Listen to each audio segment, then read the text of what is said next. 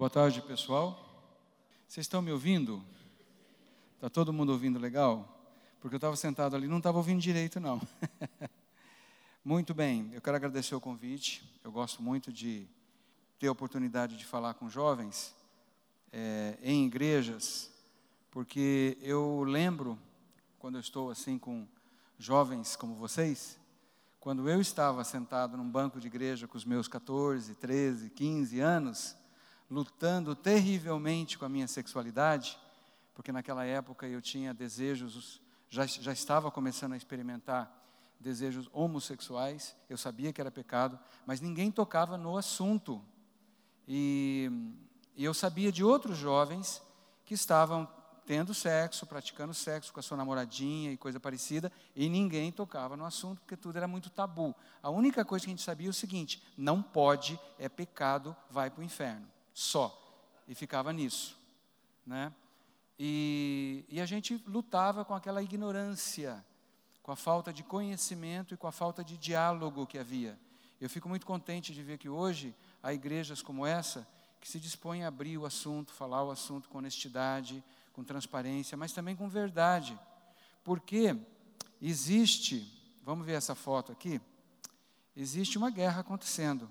Eu escolhi essa foto, depois me disseram que é de um videogame, nem, nem sei que videogame que é, mas é uma foto de um videogame. Dá para ver mais ou menos? Tem um campo de batalha acontecendo, né? E existe uma guerra, e essa batalha, essa guerra, é uma guerra que todos nós estamos envolvidos nela. Isso, agora melhorou. Excelente. Todos nós estamos envolvidos nessa guerra. Quer você goste da ideia ou não, você nasceu num mundo em guerra. Da primeira vez. Da primeira vez que você nasceu biologicamente, você já nasceu num mundo morto em guerra. Mas, para aqueles de vocês que já nasceram espiritualmente pela segunda vez, a guerra ficou mais grave ainda, porque agora o inimigo, ele vai fazer de tudo para impedir que você saiba quem você é. Então nós vamos trabalhar um pouquinho com identidade e sexualidade, porque as duas coisas estão muito conectadas, tá bom? Então há uma guerra, há uma batalha, e essa batalha ela é feroz, e a gente tem que saber lutar. Você tem que saber de que lado que você está, quais as armas que você tem à sua disposição, porque senão você leva um tiro no meio da testa. Não estou falando de perda de salvação nem nada disso. Eu estou dizendo o seguinte: você se torna um cristão ineficaz. Você não experimenta a vida abundante que Jesus prometeu para você, e muito menos é um canal de vida abundante para outras pessoas. E o inimigo tem usado a sexualidade para roubar, matar e destruir na vida do, do cristão a vida abundante que Deus tem para você e para mim. Tá certo? Então vamos trabalhar um pouquinho sobre isso. Eu quero ver se eu consigo deixar um tempinho no final para perguntas e respostas, tá bom? Então veja só, o que, que acontece quando eu sei quem eu sou? Porque eu, eu, eu poderia ter começado falando, fazendo uma pergunta: quem é você? E às vezes eu faço isso, né? Quem é você? E, e, e, tentando levar as pessoas a pensar nessa questão da identidade. Eu vou começar de trás para frente.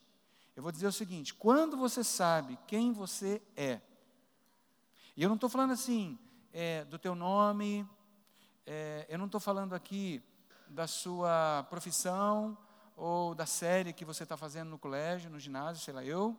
Eu não estou falando da cor dos teus olhos, eu não estou falando do teu sobrenome, eu não estou falando do teu endereço, não estou falando da cidade onde você mora, nem do tipo de corpo que você tem, nem do tipo de sexo que você tem.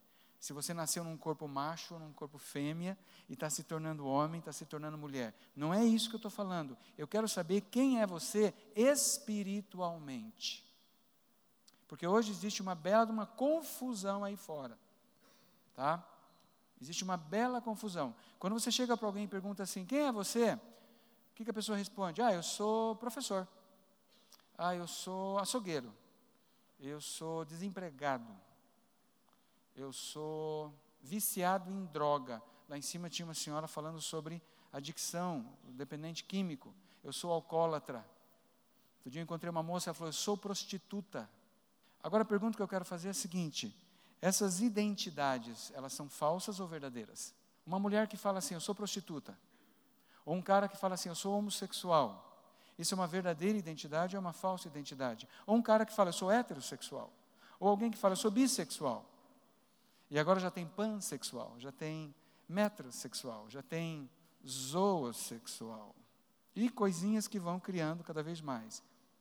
O que é a nossa verdadeira identidade? Se eu perguntar para você, como cristão agora, quem é você? Como que você me responde? Hum? Pode falar. Fala bem alto para ouvir. Filho de Deus, filha de Deus. Ótimo, isso é muito bom. O que mais que você pode falar como cristão se eu perguntar quem é você? Servo escolhido, que ótimo. Agora, a pessoa que respondeu, sou filha de Deus. Por que, que você é filha de Deus ou filho de Deus? O que, que você fez para ser filho de Deus? O que, que, eu tenho que fazer? Ah, eu quero ser filho de Deus também. Eu quero, eu quero, eu quero. O que, que eu faço para ser filho de Deus? Aonde que eu vou comprar um certificado de nascimento de ser filho de Deus? O que, que eu faço para ser filho de Deus? O que, que vocês me diriam? O que, que você fez para nascer na tua família, para ser filho ou filha do teu pai e da tua mãe? O que, que você fez? Hã? Nada, você só nasceu. Você não teve opção, inclusive. Se eu perguntar para você, você teve opção de nascer na família que você nasceu? Você teve opção? Não. Você teve opção de nascer no corpo que você nasceu? Também não. Você teve opção de nascer na cidade ou no país que você nasceu? Ou na época que você nasceu? Alguém aqui teve alguma opção nisso aí? Sim ou não? Não. Então, gente, aprenda uma coisa muito importante: a nossa identidade é estabelecida pelo nascimento. É o nascimento que estabelece a sua identidade. Pare e pensa assim: ah, eu sou filho do seu João com a dona Maria.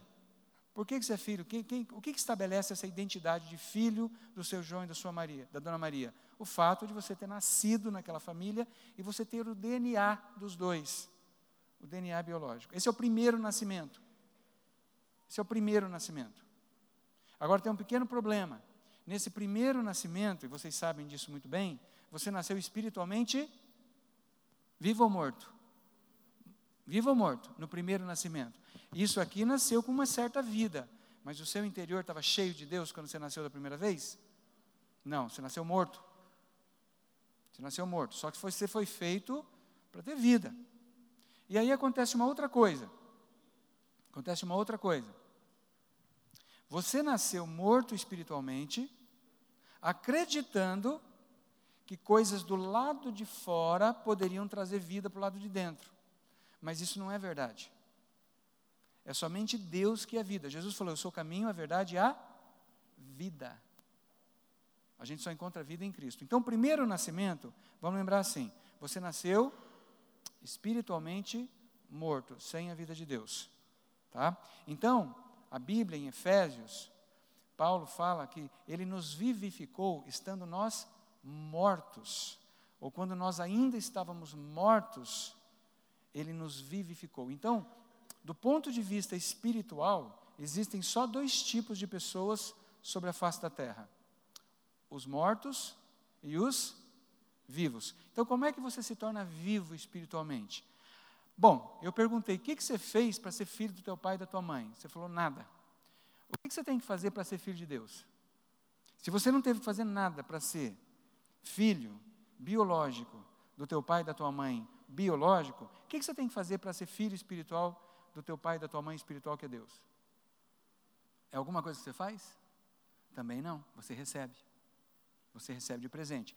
João 1,12 fala: Mas a todos quantos o receberam, deu-lhes o poder de serem feitos filhos de Deus. Esse é o segundo nascimento, esse é o nascimento em que você se torna vivo. Então preste atenção. Identidade. Existem dois tipos de pessoas sobre a face da terra, do ponto de vista espiritual, que é o ponto de vista que importa.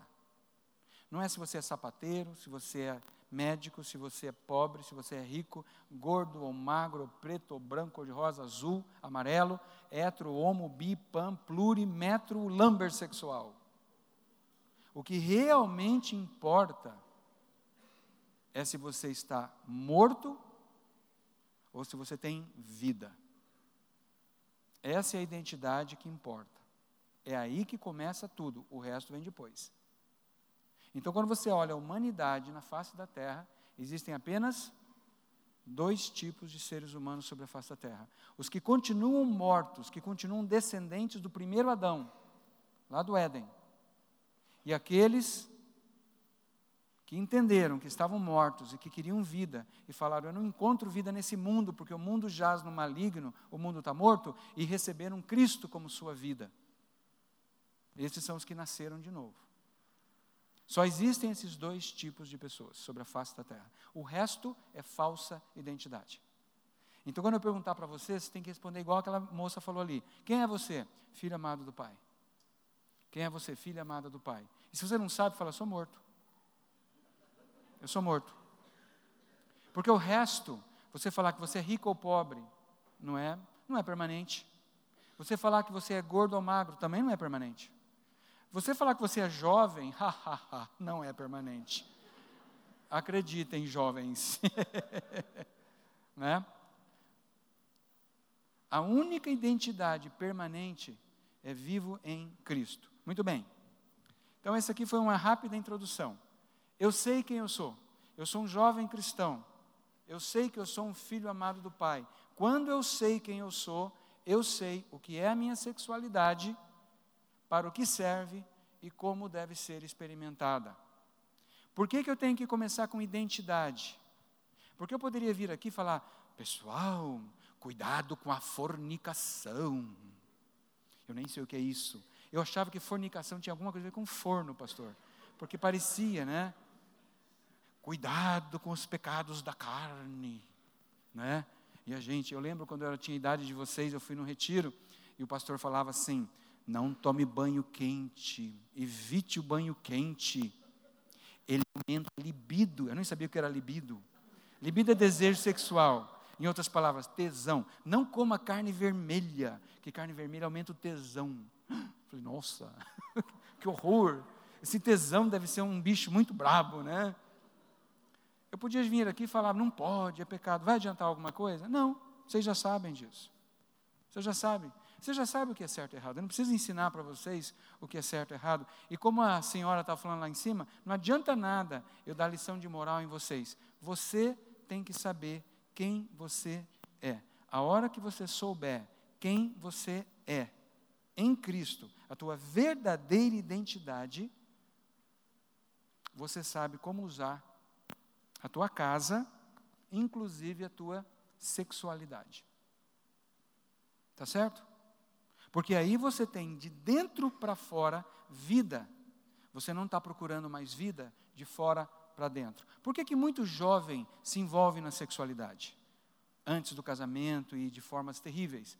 Por solidão, por carência, por desejo de ser aceito. Quantas menininhas perdem a virgindade, não é?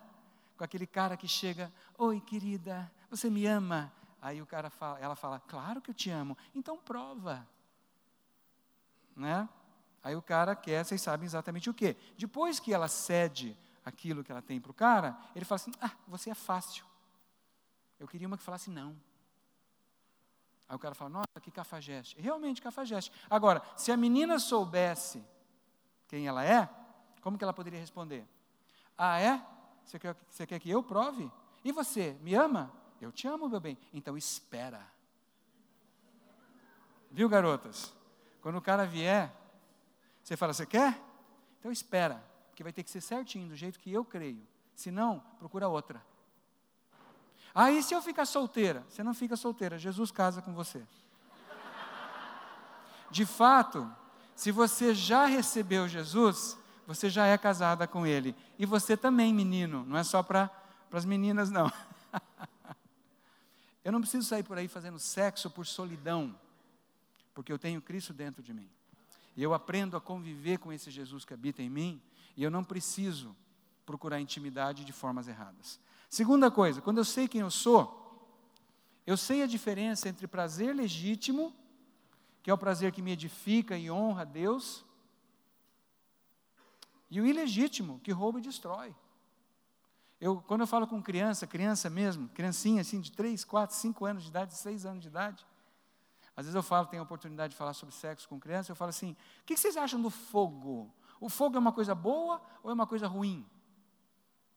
Ah, ele, ah, ah, hum, ah. Eu falo, quando, quando uma mãe faz uma sopa gostosa no inverno, né, o que, ela põe debaixo da panela para cozinhar aquela sopa? É o fogo, não é? Então o fogo é bom. Se não tivesse o fogo, você não poderia ter uma sopa quentinha, um chazinho quentinho para tomar num dia de frio. Agora imagine o mesmo fogo na cortina da sala, no sofá da sala, no telhado da tua casa. E aí? O fogo virou mal? Não, é o mesmo fogo. Qual a diferença? Limite. O fogo sob limite, naquela rodinha lá do fogão, queimando ali com, com controle de bar da panela, ele é uma benção. Mas o fogo solto, esparramado, vira maldição. Sexo é igual a fogo. É uma coisa boa que Deus criou. Mas se tiver no limite que chama casamento heterossexual, monogâmico, por toda a vida, isso significa você casar com uma pessoa e fica com ela o resto da tua vida, o, o sexo é delicioso, maravilhoso, melhor que sopa quente no inverno. E pode ser depois da sopa quente, ou antes, enfim. Vocês estão entendendo? Ué, tem casados aqui que podem falar para vocês se não é bom depois de uma sopa quente esquentar mais um pouquinho, mas enfim. Veja, quem criou o prazer? Foi o diabo ou foi Deus? Quem criou o prazer? Foi Deus que criou o prazer. Mas ele falou assim: confia em mim, eu criei, eu coloquei uma cerquinha em volta, porque eu não quero que isso que eu criei te destrua. Aceita a cerquinha. Quem quer ser livre? Levanta a mão. Eu estou com a mão bem levantada, eu quero ser livre. Alguém quer ser escravo de alguma coisa aqui? Quem quer ser livre? Levanta a mão de novo. A única coisa que liberta a gente é aceitar limites. A pessoa que fala assim, eu não quero limites, eu quero fazer o que eu tiver vontade de fazer, ela é livre ou ela acaba ficando escrava de alguma coisa? O que vocês acham? Eu trabalho numa casa de recuperação em Cambé, em Rolândia. E lá está cheio de gente que falou assim: não, eu sou dono do meu nariz, inclusive vou usar o meu nariz para cheirar as carreirinhas. Quem que está na cadeia, quem que está lá com a, com a saúde destruída agora? São esses caras que queriam ser livres. A verdadeira liberdade é aceitar os limites amorosos que Deus coloca para você. É por amor que Ele colocou limite. Aí você escolhe, ou pega ou larga. Deus tem um texto em Romanos que fala assim, que muita gente não entende esse texto. Deus os entregou às suas paixões. O que, que significa esse texto? Deus criou você à imagem e semelhança dele. Deus é um ser livre? Sim ou não? Sim, Deus é livre. Alguém manda em Deus? Alguém controla Deus? Não. Para ele fazer você a sua imagem e semelhança, você tem que ser o quê? Livre também. Senão você seria uma vaca, senão você seria um, um, um sapo, você seria um, uma planta, uma samambaia, né? Você, você seria um, um animal, uma criatura que não, não sai do limite. A vaquinha está lá todo dia no pasto, balançando o rabinho, comendo grama. Ela não fala assim, poxa, essa grama está seca, eu quero um azeite, um azeite né, gourmet para pôr nessa grama para ela ficar mais saborosa. E eu cansei de arrastar minhas tetas, eu quero um sutiã para segurar minhas tetas. A vaca está lá, no meio do pasto, com as tetas penduradas, e, e assim é e assim será. Nós não, nós temos liberdade. A gente às vezes gosta de calça bem justa, né? Essas calças justas. Agora está voltando aquelas calças que é flare. No tempo dos velhos era boca de sino. Vocês lembram que horror que era aquilo? Ela tinha que ser agarrada até o joelho. Chegava que ela abria e cobria o sapato. E se ela não cobrisse o sapato e arrastasse no chão, não era calça boca de sino. Então era aquele flop, flop, flop, flop, flop. Era horrível. Mas está voltando, gente, por incrível que pareça. E o povo pensa: olha, a moda é nova, nova, nova. É tudo coisa velha. Nós temos liberdade de, de escolher a roupa que a gente quer usar, a comida que a gente quer comer. Por quê? Porque Deus quer que você seja livre. Então você tem que escolher o que, que você quer fazer com essa liberdade. Porque se a liberdade for mal empregada, ela pode destruir você. Aí o pessoal fala assim: não, mas eu quero ser livre até de Deus, eu quero fazer o que me der na telha. Então Deus fala: tá bom, você quer seguir os seus fortes desejos? Eu deixo, vai. E aí você vê o que, que, o, o, o que, que Paulo narra as mulheres deixaram o costume, foram com mulher, e os homens também, isso e aquilo. Ele não está falando só da homossexualidade, ele está falando da perversão, não só do sexo, mas da comida, não é? dos bens materiais, a compulsão de ter, ter, ter, não é? a busca desenfreada por prazer, por poder. É isso que você quer? Vá. Eu vou ficar esperando você chegar ao fim da sua compulsão. Então, jovem, presta atenção. Você não precisa entrar nessa. Você pode confiar em Deus agora e falar: Deus, eu aceito os limites. Eu aceito os limites. Porque eu sei quem eu sou. Eu sei quem eu sou e eu sei o preço que você pagou para eu ser quem eu sou. Então, sexualidade foi feita para o casamento entre um homem e uma mulher por toda a vida. Esse é o limite. Ou pega ou larga. Tá certo? Ou eu tenho a minha sexualidade e eu aceito é, não me casar, por motivo que seja, e aceito e abraço o, a, a vida de celibato. Então, para o cristão, existem duas alternativas para a sexualidade, para o uso da sexualidade: ou casamento heterossexual ou celibato. Tá certo? Lembrando que nós não fomos feitos para sexo. E outra coisa, nós não somos, eu não creio que nós somos animais sexuais. Você é um ser espiritual, tem uma alma e habita um corpo. E a sexualidade faz parte do que você é, mas não é a tua natureza. Lembra? Natureza, identidade, ou é vivo ou morto. Até aí tudo bem? Vamos lá. Quando eu sei quem eu sou, eu sei que a verdadeira intimidade inclui a dimensão espiritual e emocional e só existe quando há compromisso. Então veja só, o que é intimidade? Intimidade é eu chegar aqui, por exemplo, ó, e fazer isso aqui, começar a tirar as máscaras a ponto de ser o que? Transparente. O que, que significa transparente? Eu não escondo mais nada. Eu sou genuíno, eu sou autêntico. Eu não preciso fingir. Uma das piores coisas na vida da gente é você sentir que você tem que fingir o que você não é, ou você tem que esconder numa cara feliz algo que está doendo aqui dentro. E lamentavelmente, às vezes até na igreja, que é o lugar onde nós deveríamos poder tirar as máscaras e desnudar a alma, porque se eu desnudo a minha alma com o pastor Wagner, e ele desnuda a alma dele comigo, nós temos o que? Comunhão. 1 João fala: se andarmos na luz, como ele na luz está, temos comunhão. Só há comunhão ou intimidade quando há nudez. Presta atenção. Para eu ter comunhão com outro ser, primeiro eu tenho que desnudar a alma, falar dos meus medos, confessar os meus pecados, as minhas lutas, as minhas ansiedades. Como é que eu vou saber que ele vai ser meu amigo se ele não sabe o que realmente acontece comigo? Porque para eu saber se ele é meu amigo, ele tem que saber o que rola aqui dentro.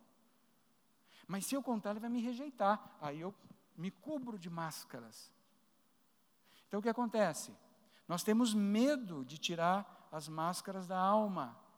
Então nós não experimentamos essa intimidade que produz a cura, porque lá fala, se andarmos à luz, lá, e o sangue de Jesus, seu Filho, nos purifica, nos cura, não está falando de perdão.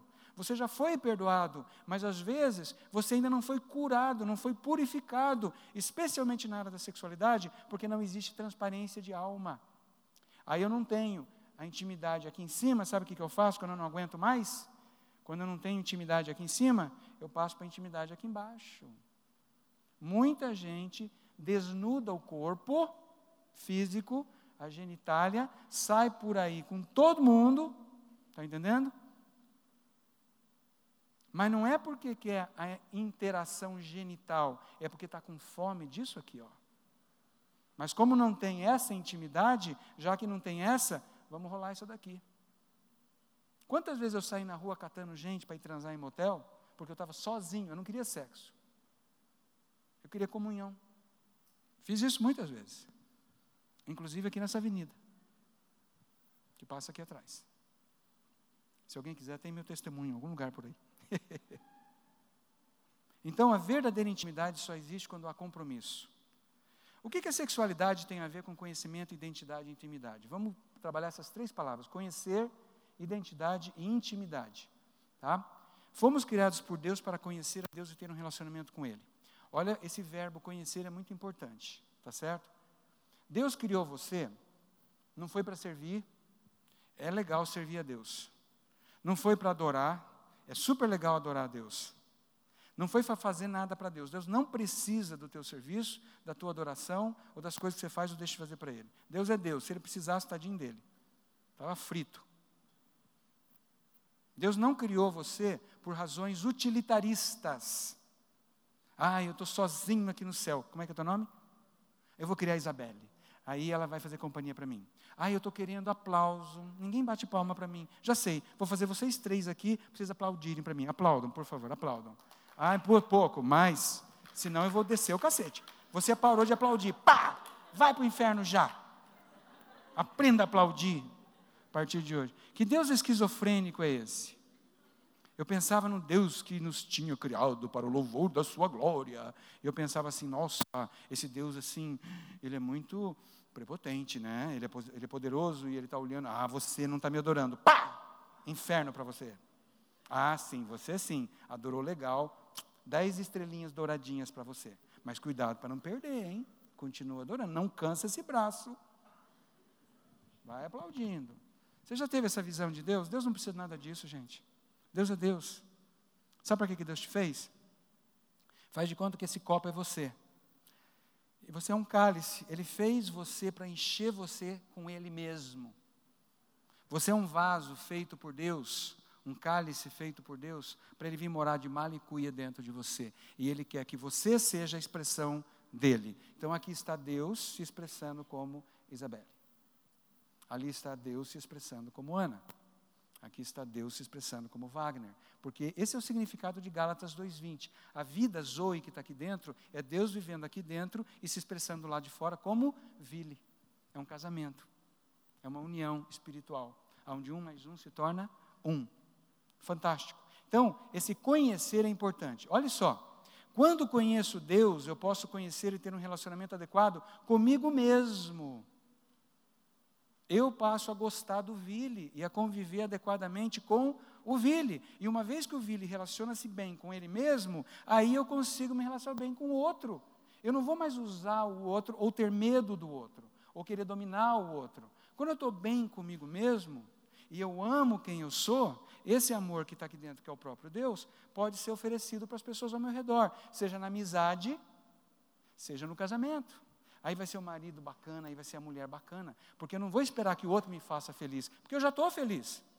Um recadinho para vocês, viu? Não vai casar para ser feliz, não. Maior roubada. Casamento não faz você feliz. No casamento você se entrega para o outro. Você não vai esperar que o outro é, faça você feliz. Agora, quando os dois se casam com a mesma atitude, é uma maravilha. Tá certo? Terceiro lugar, olha que interessante. No Velho Testamento, o verbo conhecer Olha que casal amoroso, dá para ver? o verbo conhecer tinha, era sinônimo de relacionamento sexual. Adão conheceu a Eva e Eva concebeu. O que, que é conhecer? Era, era, era relacionamento sexual também. É um mais um igual a um. É um se tornar um com o outro. Então, quando você fala conhecer a Deus, não é encher a tua cabeça de informação a respeito de Deus. Conhecer a Deus é ser um com Deus. Mas, Vira, não sei fazer isso. Você não precisa fazer isso. Deus já fez, você só recebe. Em Apocalipse 3,20, quando ele fala: Eis que estou à porta e bato, se alguém ouvir minha voz abrir a porta, entrarei, serei, serei com ele e ele comigo. O que acontece quando você pega um pãozinho e come? Vamos supor que a Isabela e eu estamos aqui, tem uma mesa, e ela come um pão, eu como pão, a gente toma um suco de uva, coisa parecida, não é? O que, que vai acontecer depois de alguns minutos? As moléculas do pão, as moléculas do suco vão lá para o meu estômago, vão ser digeridas e vai o quê? E vai se tornar o quê com o meu corpo? Por que, que vocês acham que Jesus falou, tome e come, este é meu corpo, tome e bebe, este é meu sangue? Porque assim como o alimento se torna um com o seu corpo, Jesus se torna um com o seu espírito. Jesus não veio, ele não dá a mão para você e sai andando com você pelos campos floridos. Jesus vem morar dentro de você e vencer a sua vida. Ele já fez isso, você só recebe. Jesus, Vila, eu não sinto isso, eu também não sinto. Não é questão de sentir, mas você pode crer nisso. Jesus, você falou que você vem morar? Então tá bom, você está aqui. Você falou, está falado. Ótimo.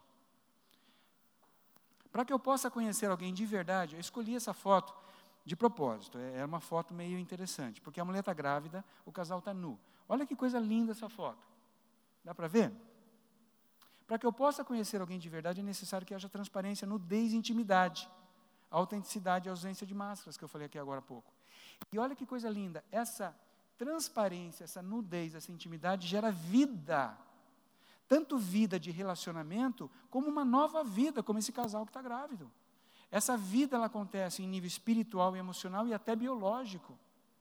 Por que é que vocês acham que o diabo não sossega um minuto na tentativa dele de emporcalhar, bagunçar, destruir e mutilar família? Isso é o verdadeiro significado de família. Um homem, uma mulher, unidos, gerando filhos para Deus. Isso é família. E hoje está uma bagunça total. Gente, já estão falando em legalizar casamento de ser humano com animal. O Canadá, o Canadá agora liberou a relação sexual. Mas eu fiquei sabendo de um cara no, no México que casou com um jacaré. Ou uma jacaroa. Eu não sei se é um casamento gay ou hétero, se ele casou com uma, um, uma jacaroa ou com um jacaré. Eu só sei que ele casou. Ah, mas na foto, a jacaroa estava de véu de noiva. Imagina uma jacaroa de véu de noiva. Procura no Google para vocês verem. Coloca lá, homem casa com jacaré. Você vai achar a foto da, da jacaroa com a boca amarrada e com véu de noiva. Lindo, a coisa mais linda do mundo. A nossa alma anseia conhecer e ser conhecida. Temos fome de verdadeira intimidade e autenticidade. Esse desejo é mais forte que o desejo sexual. Sabe por quê? Porque nós fomos feitos por Deus originalmente, inicialmente, para vivermos desnudados de máscaras. Para nós vivermos e operarmos sem fingimentos. É isso que simbolizava a nudez de Adão e Eva no Éden. Eles não tinham nem noção, nem consciência de que estavam nus. Eles nem sabiam o que era roupa. E eles não tinham vergonha. Por quê? Porque eles eram totalmente autênticos. E, e vocês estão hoje num mundo, num momento da história da humanidade, que mais do que nunca o jovem, o adolescente, quer ser autêntico. É por isso que essa galera não aceita mais coisa dos velhos. Você fala, mas peraí, não funcionou para eles, por que, que vai funcionar para mim? E de certa forma isso faz sentido. E de certa forma esse anseio é um desejo que Deus colocou no seu coração, porque vocês são a geração que vai virar esse mundo de ponta cabeça. Uma geração que quer autenticidade, mas uma geração que também quer verdade, porque tem muita mentira nesse papo de autenticidade aí fora. Fala-se muito em autenticidade, mas tem muito engano. Gente, eu estou estudando ideologia de gênero para uma aula que eu vou dar. Que coisa mais sem pé nem cabeça. Que coisa esdrúxula que é aquilo. E aquele povo acredita piamente naquelas besteiras que eles estão criando. Mas tem um motivo. A palavra fala aqui: o príncipe desse mundo fez o quê? Cegou os entendimentos. Então há um desejo no seu coração, no meu coração, de ser amado e aceito exatamente como você é, inclusive com as falhas e defeitos na tua alma, que ainda estão ali, mesmo depois do novo nascimento. Isso é igreja, esse é o papel da igreja, na verdade. E esse é o verdadeiro prazer: conhecer e ser conhecido, aceitar e amar e ser aceito e amado. Nós somos criados para esse tipo de prazer, porque é assim que Deus opera: Pai, Filho e Espírito. Há um relacionamento perfeito de amor, camaradagem, companheirismo, respeito mútuo e entrega entre as pessoas da Trindade, Pai, Filho e Espírito Santo. Esse é o DNA de Deus. Por isso que quando você nasce de novo, você quer fazer a mesma coisa. E mesmo quem não nasceu de novo, foi criado por esse Deus e tem esse desejo, só que está totalmente distorcido. Tá? Essa, essa foto famosa dessa pintura, você vê o Adão sendo criado por Deus, mas o olhar de Deus é voltado para o olhar de Adão. Olho no olho, intimidade. Isso é muito bacana. Foi Deus quem criou a nossa sexualidade, não Satanás, já falei isso. Então veja, nós somos seres espirituais e relacionais como Deus. Olha que interessante, uma, uma, por que, que é tão importante comer juntos? Já parou para pensar nisso? Eu, ilustrei agora há pouco, a Isabelle e eu comendo aqui um pãozinho, tomando um suco. Agora pensa só, ela é ela e eu sou eu, certo? Ela tem a individualidade dela, eu tenho a individualidade minha. Mas faz de conta que tem um bolo aqui. Ela comeu o bolo e eu comi do mesmo bolo. Opa, o bolo que está dentro de mim agora está dentro dela. Então nós temos algo em comum. Que interessante. O Cristo que está dentro de mim é o Cristo que está dentro de você. Então, espiritualmente, nós somos um.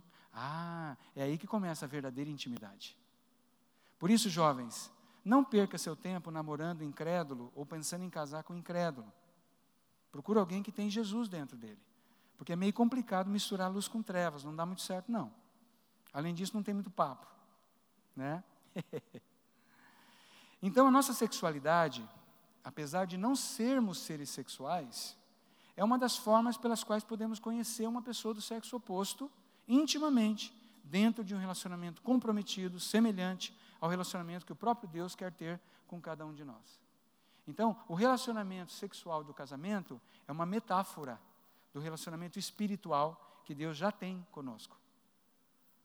Por isso que eu digo assim: todos nós já somos espiritualmente casados com Deus. Não existe solteirão ou solteirona no reino de Deus, tá bom?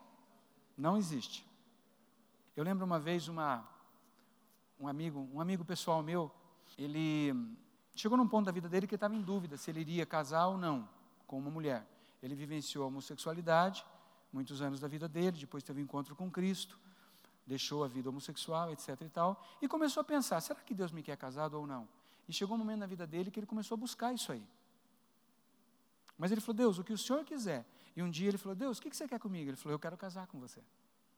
E essa ilustração eu acho interessante, porque de certa forma, Deus fala isso para cada um de nós, porque ter um encontro com Cristo é receber a vida de Cristo dentro de você, Ele entrega a vida dele para você, para que você seja dele e ele seja seu. E isso é um casamento. Isso não quer dizer que você não vai se casar com um ser humano, mas em primeiro lugar você se casa com Deus, você tem a vida de Deus em você, e aí você vai poder ser feliz, seja casado ou solteiro. Vocês entenderam, gente? Se você tiver o casamento espiritual dentro de você com Deus, você está completo. Quer você se case com uma pessoa do sexo oposto, quer não. Então, o casamento humano é uma metáfora desse relacionamento que Deus quer ter conosco, tá? Outra coisa fantástica, o primeiro milagre que Jesus faz é transformar água em vinho, que representa alegria, em uma festa de casamento, que representa compromisso e aquilo que Deus quer conosco. Será que é à toa que isso está na Bíblia? O primeiro milagre, Jesus transforma água em vinho, numa festa de casamento. Muito interessante, eu acho que não é à toa. Tá? O que é a palavra Éden? A palavra Éden no original significa prazer, satisfação, contentamento. Nós somos criados para o prazer. Provai e vede que Deus é bom, Salmo 34, 8. Deus criou as coisas prazerosas. Ele gosta das coisas prazerosas. Isso significa o seguinte: se eu não experimentar prazer de forma legítima e verdadeira, eu vou buscar esse prazer de outra forma ilegítima e destrutiva, que eu já citei antes comida, bebida, consumismo, sexo ilícito, um monte de coisa, geralmente de fora para dentro. Tem que ser de dentro para fora. Agora, vamos lembrar que o prazer legítimo ele tem três dimensões: o espiritual, o emocional e o físico, nesta ordem. Nós somos o espírito, temos uma alma e habitamos um corpo físico. Tem que começar com o espírito. Primeiro é você e Deus. Você engaja num relacionamento com Deus. Ao começar a conhecer Deus de uma forma íntima, meditando na palavra, separando momentos para estar com Deus, se aquietando na presença de Deus, você começa a conhecer você mesmo. Aí você passa a ter um relacionamento com você, porque o verdadeiro você está escondido em Deus. E uma vez que o verdadeiro você, você passa a conhecer o verdadeiro você, aí você começa a ter verdadeira amizade com as pessoas. Porque aí você vai fazer amizade sem máscaras, sem fingimento e sem medo de rejeição. Vamos supor que eu quero fazer amizade com a Isabelle. E ela é uma pessoa agressiva. Mas eu estou desarmado. A agressividade dela não me assusta. Porque eu sou uma pessoa resolvida, digamos assim. Aí ela vai falar assim: Poxa, o que, que ele tem? Quero saber também. Aí eu compartilho. Aí ela recebe o que eu tenho. E no relacionamento conjugal é a mesma coisa. Quando o marido está desarmado com a esposa, ele expressa o amor que ela quer. E quando ela está desarmada em relação a ele, ela recebe o amor e devolve para o marido. É uma maravilha. Então tem que começar no espiritual. Aí vai para o emocional. E finalmente rola o afetivo, o sexual. Desculpe, o sexual, o genital. E isso para os casados. Para quem não é casado, tem amizade. Tá certo? Nessa ordem. O prazer somente físico não satisfaz de verdade. É aquilo que eu falei, é aquela intimidade genital que eu estou tentando fazer porque eu não tenho a espiritual e emocional. Isso produz promiscuidade, uma alma esburacada, cheio de, de pereba. Então, há um prazer no conhecer. Jesus nos faz um convite. Qual é o convite dele? Vinde a mim, vocês que estão cansados, sobrecarregados, e eu vos darei descanso, alívio. Quando você está cansado, quando você está ansioso, é muito fácil você querer usar o sexo como válvula de escape. Jesus está falando: você está cansado, você está ansioso? Vem a mim, eu vou te dar alívio. Não procura alívio na masturbação, não procura alívio na pornografia, não procura alívio na comida. Não há nada de errado em comer, mas não use a comida como alívio. Não procura alívio na televisão. Vem a mim. Eu, ninguém perguntou, mas eu vou responder. Qual é o problema da masturbação? O problema da masturbação, o pior na minha opinião, sabe qual é? É você perder a oportunidade, a maioria dos jovens que usa a masturbação, usa como alívio de algum problema, de alguma ansiedade, de algum medo, de alguma raiva. Então ele vai e ele se leva ao orgasmo, manipula os seus genitais até o orgasmo para ter um alívio. E esse alívio acontece até certo ponto, mas dali a pouco a angústia está lá esperando de novo. E aí ele masturba outra vez. E assim vai. Resolve o problema? Não. Como que resolvo o problema? Jesus, está aqui a minha ansiedade. Jesus, está aqui o meu problema. Jesus, está aqui o meu medo, minha angústia, a minha raiva, a minha ira, a minha dor, a minha ferida. Jesus, eu entrego nas tuas mãos e não nas minhas mãos. Você vai me dar prazer e não eu a mim mesmo. Uau! Que coisa assustadora isso, né? Mas ele fez o convite, está lá na Bíblia. A intimidade sexual é tão divina que pode gerar outros seres eternos, imagem e semelhança de Deus. Esse é um dos motivos que Satanás tanto odeia a nossa sexualidade. Olha que lindo. Família é isso e sempre vai ser. Tá? Existem famílias, por exemplo, o, o, casal divorciado, o neto que é criado pela avó, mas o que eu quero dizer é macho, fêmea, masculino, feminino, homem, mulher, pai e mãe e os filhos. Essa é a fórmula que Deus criou. Por mais que o mundo diga que é de outras maneiras, isso nunca vai mudar. A própria biologia é testemunho disso. Tá? Deus, então, Ele está gerando através da nossa sexualidade, já parou para pensar nisso? Que Deus está gerando através da nossa sexualidade uma grande família para Ele mesmo. Expressões de si mesmo, é isso que Deus está fazendo. Tá certo? Nós existimos para o prazer de Deus. Deus nos faz para deleite dEle, para alegria dEle. Para a gente terminar, quando eu sei quem eu sou, eu sei que eu não pertenço a mim mesmo, eu sei que eu fui comprado de volta por Deus, para Deus. Eu não me pertenço. E se eu não me pertenço, esse corpo também não é meu. Esse corpo é de quem agora? É de Jesus. Eu falo, Jesus, como que você quer usar esse corpo? Como que você quer usar esses genitais? É sério isso, não estou brincando. Jesus comprou você. E aquele culto que você foi lá na frente e falou, eu quero Jesus, você estava se entregando para Ele, inclusive o teu corpo. Agora você pergunta, Jesus, como é que você quer usar esse corpo?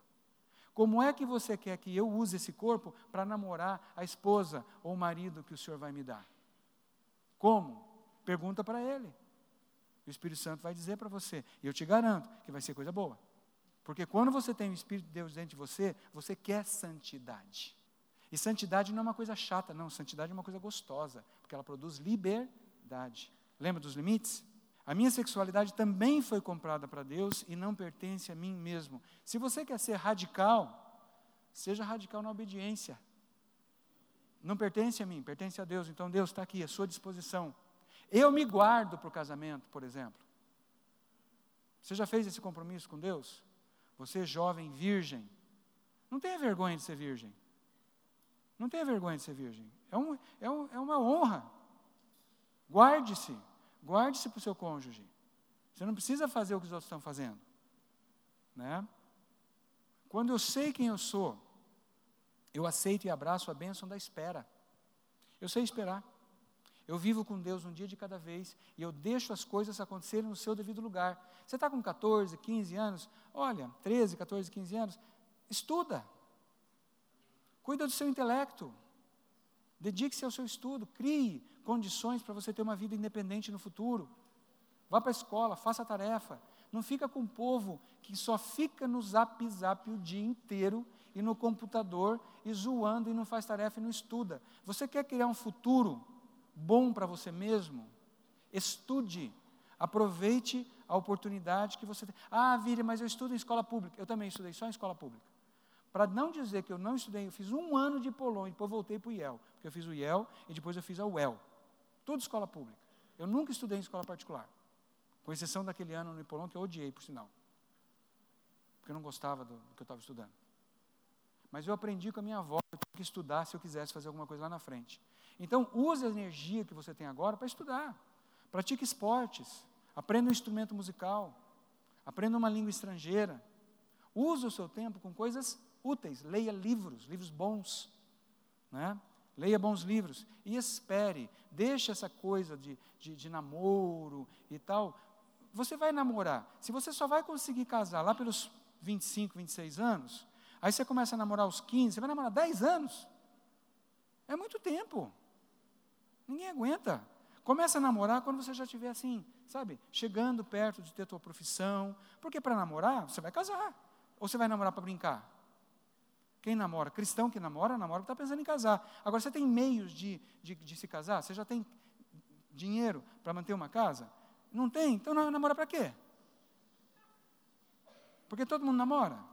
Porque está sozinho? Procura os irmãos em Cristo e começa a abrir, tirar Está entendendo? As máscaras aqui em cima e experimentar a verdadeira intimidade.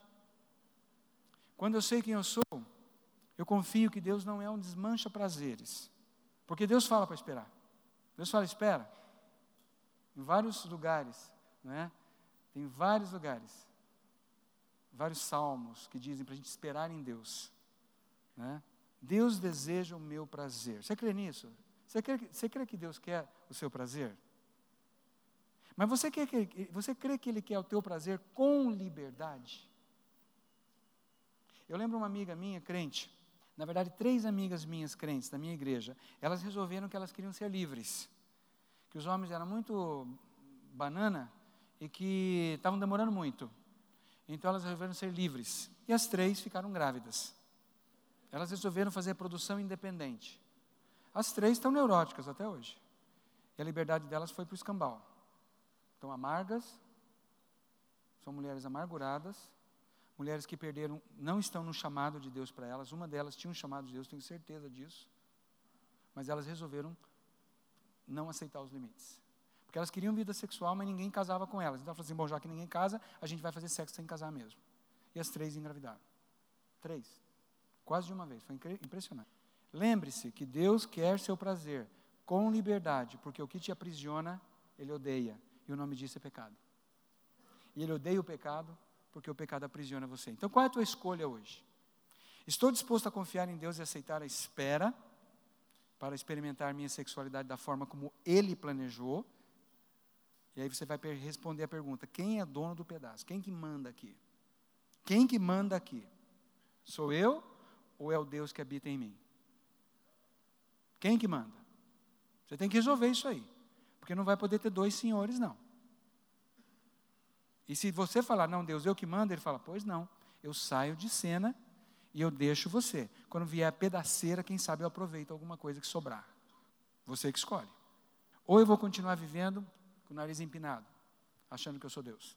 E eu tenho visto tanta gente quebrada depois de 30, 40 anos, e eu falo, uau, eu perdi 20 anos da minha vida na homossexualidade. Eu cresci numa igreja. Eu não sabia nada de sexo, sofri abuso sexual quando era criança, etc. e tal. Quando eu fui para o seminário, uh -huh, seminário eu me envolvi com um seminarista. Isso mesmo. Aí eu chutei o balde, a bacia, o pinico, a lata, tudo. E dei as costas para Deus, porque eu falei, não dá mais. E Deus esperou, esperou, esperou, até eu estar quebrantado. Aí ele veio e me trouxe de volta. Precisava perder todo esse tempo? Mas eu achava que eu sabia o que eu queria para mim mesmo, e eu achava que eu sabia o que era melhor para mim, mais do que Deus. Hoje eu sei que a vontade de Deus é sempre boa, perfeita e agradável. Mas para você conhecer a vontade de Deus, você tem que permitir que o Espírito Santo renove a sua mente. As crenças da sua mente têm que mudar. Você não pode mais deixar o mundo moldar a sua mente. Você tem que moldar a sua mente pela palavra de Deus, botando a palavra de Deus lá dentro. Exemplo: sexo para casamento heterossexual, monogâmico, por toda a vida. Ponto final. Deus falou, está falado, eu aceito. Ele é o dono eu me submeto. Não tem que questionar. Isso é radical. E você ter a ousadia de levantar a cabeça com orgulho e falar: Eu sei quem eu sou, e eu não vou dar bola se zombarem de mim, porque eu não estou pegando as menininhas, porque eu não estou saindo com os caras. Eu sei quem eu sou, e eu estou disposto a pagar o preço da rejeição se for necessário. Isso é ser homem de verdade, isso é ser mulher de verdade. Tá? Estou disposto a abrir mão dos prazeres ilegítimos e trocá-los pelo verdadeiro prazer e liberdade que Deus me oferece. Deus, eu abro mão da pornografia, eu abro mão da masturbação compulsiva, e eu quero usar esse tempo que eu fazia essas coisas para te buscar. E quando eu estiver morrendo de tesão, eu vou me jogar aos teus pés e falar: Jesus, me ajuda aqui, porque eu não estou aguentando. Eu vou ficar aqui na tua presença até você ser o meu prazer. Porque sem prazer você não vive. E Deus sabe disso. E Ele quer ser prazer dentro de você. E todas as vezes que eu procuro Deus, quando eu estou faminto e sedento de prazer, Ele me enche de prazer. E olha, o orgasmo que Deus dá é muito bom. É muito bom. Viu? Olha essa imagem. O preço foi pago. Jesus já pagou o preço. Você não tem que pagar preço nenhum. Mas você tem que receber. Vamos dedicar nossa sexualidade a Deus? Vamos fazer isso agora? Então fica quietinho aí, sentadinho. Só feche seus olhos. E se você quiser, você repete baixinho isso que eu vou falar. Senhor Jesus, muito obrigado. Porque um dia o Senhor me comprou. Eu estava perdido, estava morto, eu não tinha vida, e eu procurava vida em outros lugares, inclusive na sexualidade. Mas agora eu sei quem eu sou, porque você me comprou. E quando você estava na cruz, você se tornou o que eu era morto, para que eu fosse feito o que você é, vivo, filho amado, filha amada do Pai. Essa é a minha identidade. Eu sei quem eu sou. E agora, Jesus, me ajuda a experimentar a minha sexualidade do jeito que o Senhor quer, de forma abençoadora, de forma gloriosa, do jeito que o Senhor planejou. Eu rejeito as mentiras de Satanás e recebo pela fé a tua verdade no meu coração. Para a glória do meu irmão mais velho Jesus. Amém. Amém. Ótimo. Alguém tem alguma pergunta? Já são seis horas, pastor. Tem que parar ou ainda tem um tempinho? Eu quero saber se alguém tem alguma pergunta. Se alguém tiver, pode fazer. Se ninguém tiver pergunta, eu vou embora. e de qualquer forma eu vou embora mesmo. Mas se alguém tiver alguma pergunta, alguma coisa que eu falei que está esquisita, que não deu liga, que você falou, não, troço estranho isso aí. Alguém tem alguma pergunta? Pode perguntar o que você quiser que eu respondo. O que eu não souber, eu peço para o pastor Wagner responder. um de cada vez, por favor. O, Di, o Dilson tem uma pergunta. Como é que eu faço para crescer? Como que eu faço para crescer? Bom, é, se você estiver morto, você não pode fazer nada, porque coisas mortas não crescem.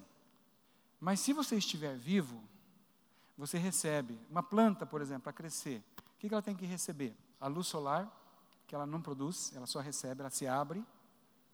E ela precisa receber os nutrientes que vêm com a água pelas raízes. Então a planta ela recebe, recebe, recebe. Então qual a principal forma de você crescer espiritualmente? Tome e come, este é meu corpo. Tome e bebe, este é meu sangue. Tome e come, este é meu corpo. Tome e bebe, este é meu sangue. Fazei isso em memória de mim. Jesus te oferece diariamente. Vile, está aqui o alimento, sou eu. Vile, está aqui a bebida, sou eu. Se alimenta de mim, bebe de mim, enche a cara de mim. Assim como você precisa de pão, salada, tomate, bife, hambúrguer, Batata frita. Não, batata frita é junk food, não conta. McDonald's. Assim como você enche teu corpo de comida para sustentar, encha-se de mim para o sustento espiritual. E aí você cresce. E aí, os frutos acontecem sem você dar conta que eles estão acontecendo. E o fruto principal é amor. Amor. É o principal fruto que Deus quer produzir em você. Que é Ele mesmo sendo manifesto de dentro para fora. É assim que a gente cresce. O que mais? Ô, Vili, é, o que, para aqueles que estão em crise, sua sexualidade, ah, uma luta. Né? A crise na você- sexualidade. O que que você, quais os seus conselhos para para essa pessoa, para esse jovem, adolescente? A gente tem vários adolescentes aqui também. Você está em crise com a sexualidade, você não sabe quem que você é sexualmente. Em primeiro lugar, é a coisa mais natural do mundo essa crise. Tá? As pesquisas mostram que muitos adolescentes passam por uma fase em que eles ficam inseguros em relação a isso. Porque a adolescência, o que é adolescência? Hoje eu não sei mais que, que, que idade que é adolescência, porque na minha época, você era adolescente até os 18 anos. Hoje, com 14, os caras já são pai. É uma loucura. Mas adolescência é aquela fase de transição. Você está saindo da infância e virando adulto. Então, é uma fase muito turbulenta, porque tem dia que você é criança, tem dia que você já que se acha dono do teu nariz, e no dia seguinte você virou criança de novo, e tem dia que você quer brincar de carrinho, outro dia você quer pegar as menininhas, e aí vai, é uma loucura. Então é uma fase de muita instabilidade, e essa instabilidade acontece inclusive na sexualidade. Vocês lembram que tem uma idade que o menino tem nojo de menina? E depois tem uma idade que ele só pensa em menina? E tem uma idade que a menina tem horror de menino, e depois ela corre atrás dos garotos? Então a adolescência mistura tudo isso, faz uma salada.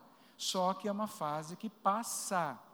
Eu estou lendo um artigo, eu li um artigo outro dia, infelizmente eu não lembro da referência, em que uma, uma psiquiatra fala: é loucura você fazer tratamento de mudança de sexo com um adolescente ou pré-adolescente, porque muitos que passam por aquela fase de turbulência, depois de alguns anos estabiliza e pronto, e acaba. Então, primeiro lugar, tenha paciência, vai passar. Vai passar. Segundo, confia no teu Criador. Um belo dia você vai fazer o seguinte: presta atenção, não cai da cadeira. Você vai tirar a sua roupa. Você vai olhar aqui, no meio das tuas pernas, e vai ver o que, que tem lá dentro. O que, que tem aqui? Ó, se tiver uma linguicinha e duas bolinhas, é porque você tem um corpo macho. Se tiver uma abertura e lá dentro tiver dois ovários, é porque Deus colocou você num corpo fêmea. Então, se Deus já te deu sinais visíveis, físicos, e você tem um corpo macho, é porque Deus, Deus te criou para você ser homem. E se você tem uma vagina e ovários, é porque Deus te criou para ser mulher. Fala, Deus, você fez isso, eu aceito. Então, está aqui o, o corpo macho. E antes que alguém pergunte, e antes que alguém pergunte, e o hermafrodita? Primeiro lugar, esse termo hermafrodita não se usa mais, tem um outro nome que eu não lembro. Não existe humano hermafrodita, tá? É mito. Para você ser hermafrodita, você teria que ter pênis, testículo, vagina, ovário, útero, tudo funcionando e você tinha que se autofecundar. Você mesmo fecundar, você mesmo ficar grávido, ter o bebê, amamentar e ser pai e mãe tudo ao mesmo tempo. Quem faz isso é a minhoca. A minhoca faz isso. Uma ponta junta com a outra, fazem sexo adoidado e enche o mundo de minhoquinhas. Está entendendo? Não existe isso. Quando nasce uma criança hermafrodita, ou ele tem testículo funcional, ou ele tem, ou a criança tem ovário funcional. Tá? O que determina, na verdade, macho e fêmea não é pênis e vagina, é ovário e testículo. Por quê? Porque os ovários na mulher são as glândulas que produzem os hormônios, que mais tarde vão produzir os sinais secundários. E no menino são os testículos que produzem os hormônios masculinos. Tá certo? E não há casos, não existem casos, não existe caso de um homem, de um ser que nasça com a genitália feminina completa e com a genitália masculina completa. Não existe isso. Desculpa, eu falei feminina e masculina, macho e fêmea é o termo correto. Então, gente, voltando a Deus, se Deus botou o vile, o ser espiritual vile, num corpo macho, é porque a intenção desse Deus é que o vile aceite a sua identidade como homem. Agora, se Deus colocou a Isabelle num corpo fêmea, é porque Ele quer que a Isabelle concorde com Ele e aceite ser mulher. Aí você cresce de acordo. Agora, você pode ser um homem sensível, você pode ser um homem delicado, amoroso, que gosta de arte, de música, de balé. Está entendendo? Você não deixa de ser homem. Você pode ser uma mulher despachada, determinada, dinâmica, decidida, que quer ser presidenta, não é? Não importa. Eu lembro um dia eu estava num voo da TAM, aí chegou aquela voz linda e sensual. Eu pensei, deve ser a comissária de bordo. Boa tarde, senhoras e senhores. Eu sou a comandante deste voo. O quê? O avião está sendo pilotado por uma mulher? Aí uns homens já começaram a soltar o cinto e levantar, queria sair do avião. Mas era tarde demais, porque a porta já tinha sido fechada. E foi o melhor voo, melhor decolagem, melhor pouso. Os machos ficaram tudo indignados. A mulher sabia pilotar o avião melhor que eles. então, gente, aceite o que Deus fez, aceite o governo de Deus, aceite o que Ele te deu. Se, olha o corpo que você tem. Você tem corpo macho, é para ser homem. Tem corpo de fêmea, é para ser mulher. Isso a ideologia de gênero não ensina. Ele diz que você pode escolher. Você não tem escolha aqui. Você aceita ou não o limite que Deus te deu. É igual a história do fogo. Tá certo? Mais alguma pergunta? Pastor tinha uma pergunta. O pastor perguntou se necessariamente quem sofre abuso sexual na infância vai se tornar homossexual. Não. Não. O que acontece é o seguinte: você sofre um abuso. Como que você interpreta o que fizeram com você? Por exemplo, eu sofri abuso por mulher. Eu sofri abuso sexual quando eu tinha 5 para 6 anos de idade por uma vizinha. Ela me levou para uma privada, dessas privadas de sítio, né?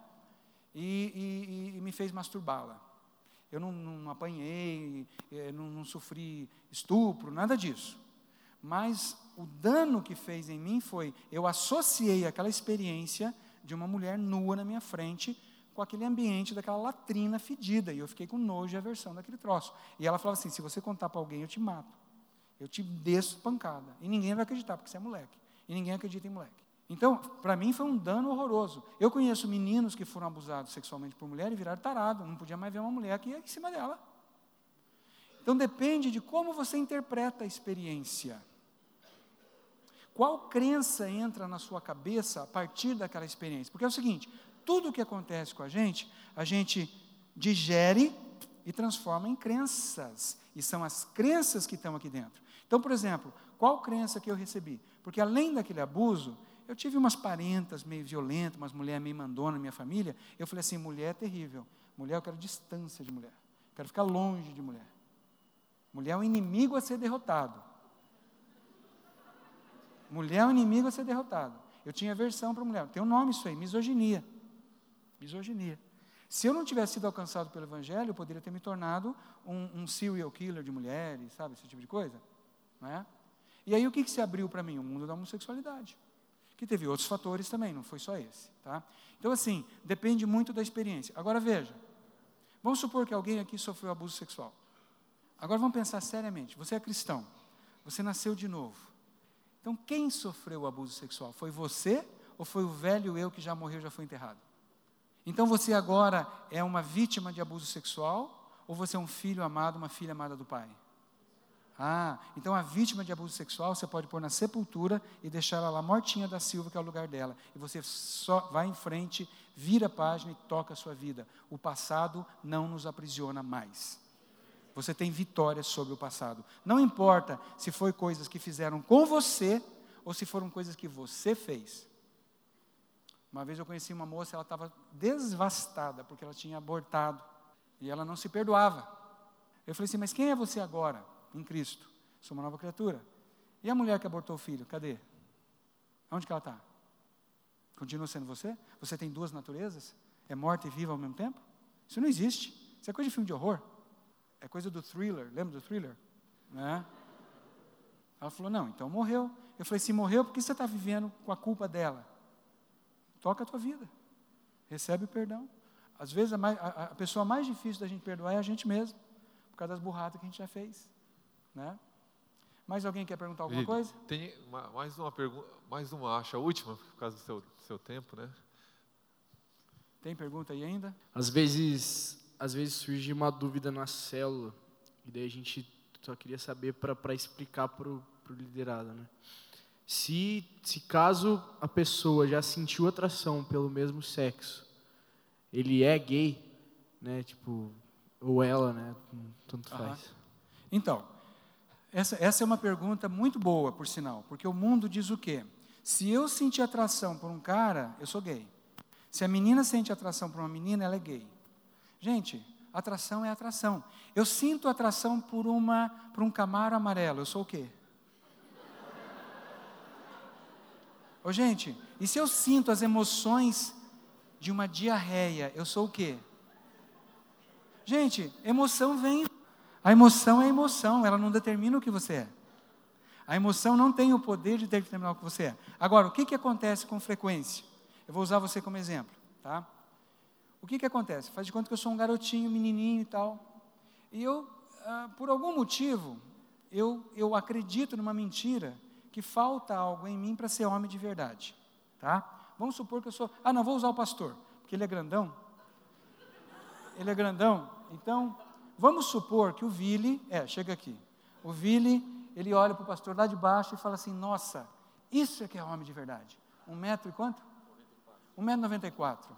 Aí eu aqui dessa, desse rastejante 1,70m, olho lá né, e, e acredito numa mentira. É mentira isso, presta atenção. Homem de verdade é alto, baixinho não vale nada.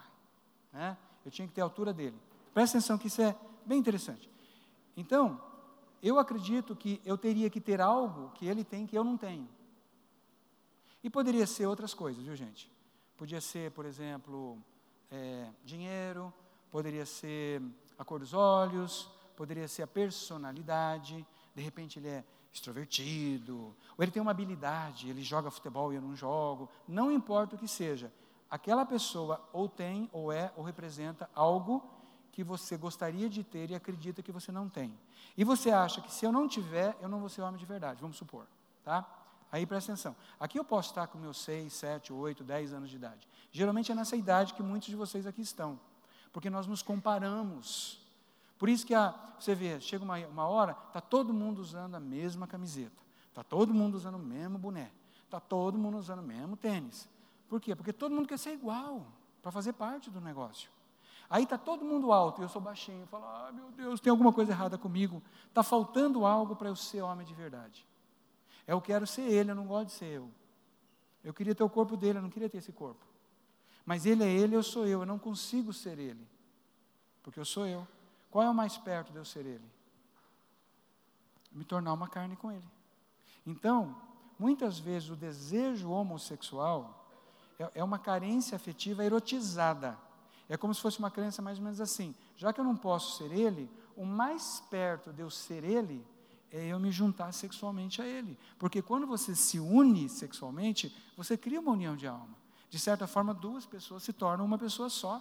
Então, uma distorção diabólica, o diabo pega a nossa sexualidade e distorce o uso da sexualidade. Porque no casamento verdadeiro, eu não me caso com a mulher para ser a mulher, eu me caso com ela para me doar para ela, e ela se casa para se doar para mim. Ao contrário de eu agarrar algo do outro, eu me dou ao outro. Vocês estão entendendo?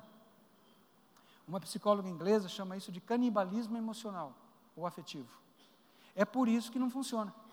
Porque essa carência, ela não é física.